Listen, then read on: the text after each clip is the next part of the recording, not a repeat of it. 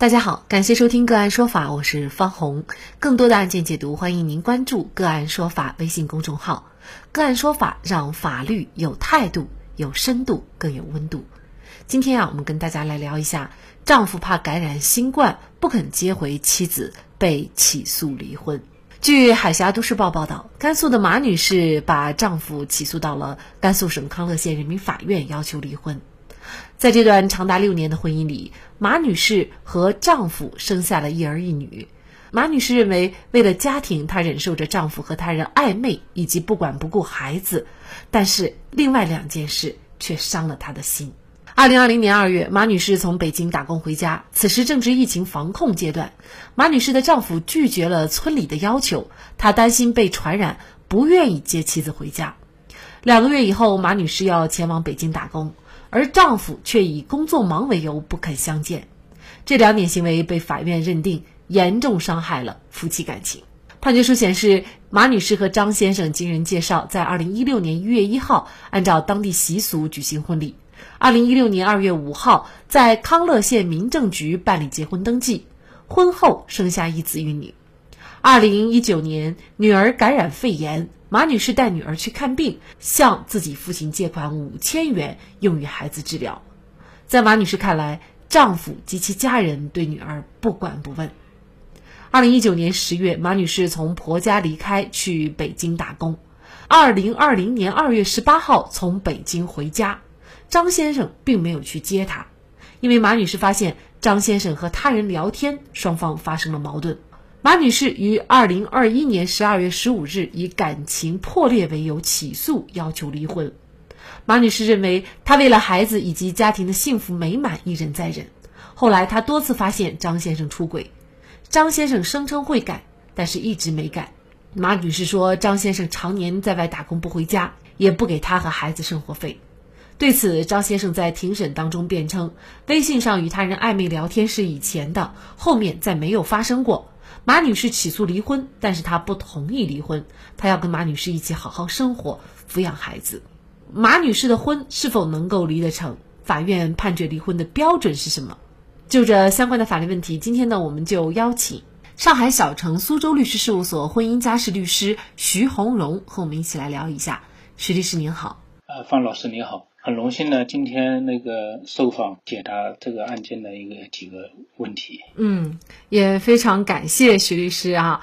那么像这个案件哈，马女士的这个婚到底能不能离得成？可能呢，很多人在起诉离婚的时候都有这样的一个疑问哈。法院它基本上最终判决离婚的标准是什么呢？马女士与张先生经人介绍相识相恋。在举行婚礼后一个月，办理了结婚登记，婚后生育了一子一女，共同生活了六年，可见夫妻感情是牢固的，不存在难以相处、无法共同生活的情形。陈来，马女士的夫妻感情确实存在一定的心理隔阂和相处中遇到的矛盾，但夫妻感情尚未破裂，存在和好可能。如果双方都能念及多年的夫妻情分，以及担负起将儿女培养成人成才的共同责任，还没达到非离不可的地步，此时起诉离婚是离不成的。古语有云：“宁拆一座庙，不拆一桩婚。”法院是否判决准予离婚，主要看夫妻婚前感情基础、婚后感情如何、婚姻关系的现状、离婚的真实原因以及有无。和好可能等因素。第一次起诉离婚的，如果没有符合民法典第一千零七十九条规定的重婚、与他人同居、实施家庭暴力、虐待、遗弃家庭成员、有赌博、吸毒等恶习屡教不改，因感情不和分居满两年等法定情形的。法院出于维护婚姻家庭稳定、为未成年子女的健康成长营造一个团结和睦的家庭环境考虑，会给予双方一次反思、悔改、挽救的机会，一般判决不准离婚。在法院判决不准离婚前，调解是必经程序。在法官组织双方调解和好的过程中，一些被告往往会意识到自己的错误，愿意做出改变来改善夫妻关系。原告因此不再起诉离婚的案件是普遍且大量存在的。您刚才已举了这个民法典一百零七十九条的这个例子，举了几种情况。那么也就是说，通常出现这种情况，法院其实是可以认定夫妻关系破裂的。比如说您刚才说的，呃，家庭暴力啊，或者是重婚和他人同居等等这些情况，是吗？对的，对的。法院是否判决离婚，主要是依据民法典第一千零七十九条的硬性规定来衡量的。那么显然，就是本案当中这个张先生和马女士呢，他还没有达到呃刚才所说的法律规定的几种情形。但是呢，在我们普通人来看啊，会觉得张先生的做法确实是非常的过分。首先，他出轨多次，呃，妻子在外地打工，因为这个疫情回来，结果呢，作为丈夫还不去接，然后妻子要走了，去北京打工了，那丈夫连见都不见一面。这个我们实在是难以用夫妻的这种关系来衡量两个人的关系啊。张先生他对马女士是不是已经没有感情了？那么在这种情况下，还不能够称他们的感情已经破裂了吗？张先生的做法呢，从如何做好一个称职的丈夫的角度去评价的话，却有诸多不妥之处。妻子自身外出打工，增加家庭收入，丈夫理应心生怜爱。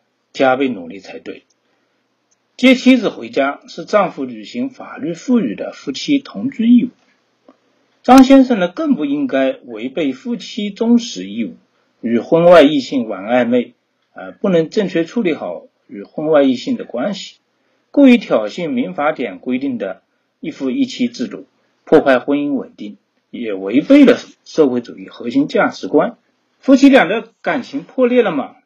没有。张先生对马女士的夫妻感情还是存在的，只是随着婚龄的增长以及马女士外出打工，夫妻分居两地，缺少沟通，感情淡化了而已。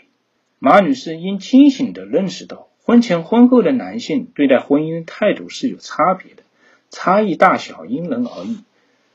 鱼钓上钩后是不会喂食的，男人很难做到婚前婚后一个样对待妻子。婚后的情感生活单调乏味是真实的常态。每个人都不完美，都有缺点，需要多一份理解和包容。马女士声称张先生多次出轨，也就是说，张先生是个有感情、懂感情的人，会调情、玩暧昧。张先生是可以将这些玩婚外情的心思和技巧花在马女士身上。来满足马女士对爱的渴求和奢望，或许正是张先生会讨好异性，才将马女士追到手的，否则两人不会喜结良缘。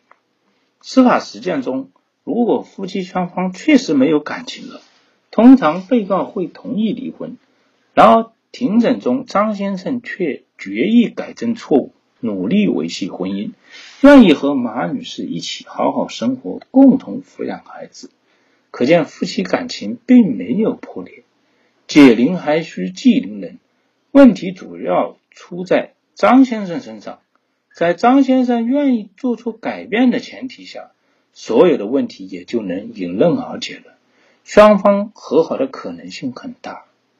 也就是说，我们常人看来的这个些问题好像是很严重，但是在法律人来看来，这些。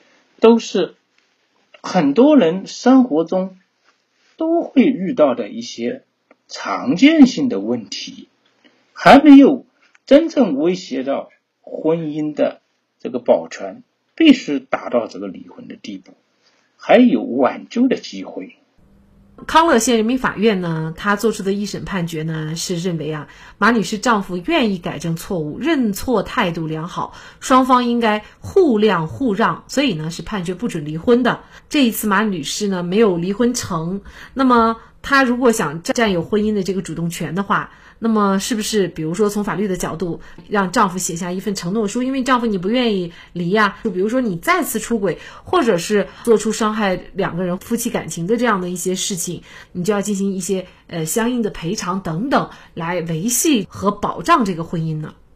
马女士呢可以要求张先生做出书面承诺啊，承诺如果往后再次出现婚外情、婚外性行为的，财产全部归属马女士也就是说净身出户，并赔偿一定数额的精神损害抚慰金，以达到促进其反思悔改、慰藉和补偿马女士的情感和精神伤害。但该类忠诚协议范畴的承诺呢，仅为道德层面的自我约束。倘若张先生不能自愿践行其承诺，法律既不干预也不保护，马女士落得一纸空文，空欢喜一场。一纸承诺不是婚姻围成的防火墙，难以预防情感事故。婚姻的维系离不开双方的情感情投入，婚姻的维护需要的是爱和包容。当夫妻感情出现裂痕时，最重要的是双方都要静下来，不计前嫌。反思如何化危为机，为爱找到一条出路。惩罚一方或图谋侵占共同财产，不利于婚姻稳定。马女士的夫妻感情正好处于和好与恶化的边缘，或者说是临界点，一招不慎，婚姻就会走向破裂。此时，张先生需要拿出更多诚意来挽回曾经犯过的错。真心感恩马女士的忍辱负重般的付出，发自内心的去关爱和善待马女士。马女士需要多一些耐心，静候张先生的回心转意和他积极主动的改变。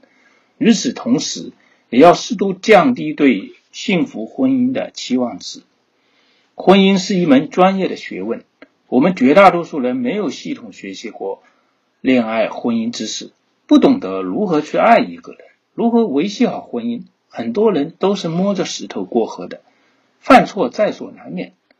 希望张先生与马女士夫妇俩能看到我的解答之后，对婚姻有更深入的理解和认知，并愿意去包容对方的缺点，放弃改变对方的想法，能有为对方改变的心态。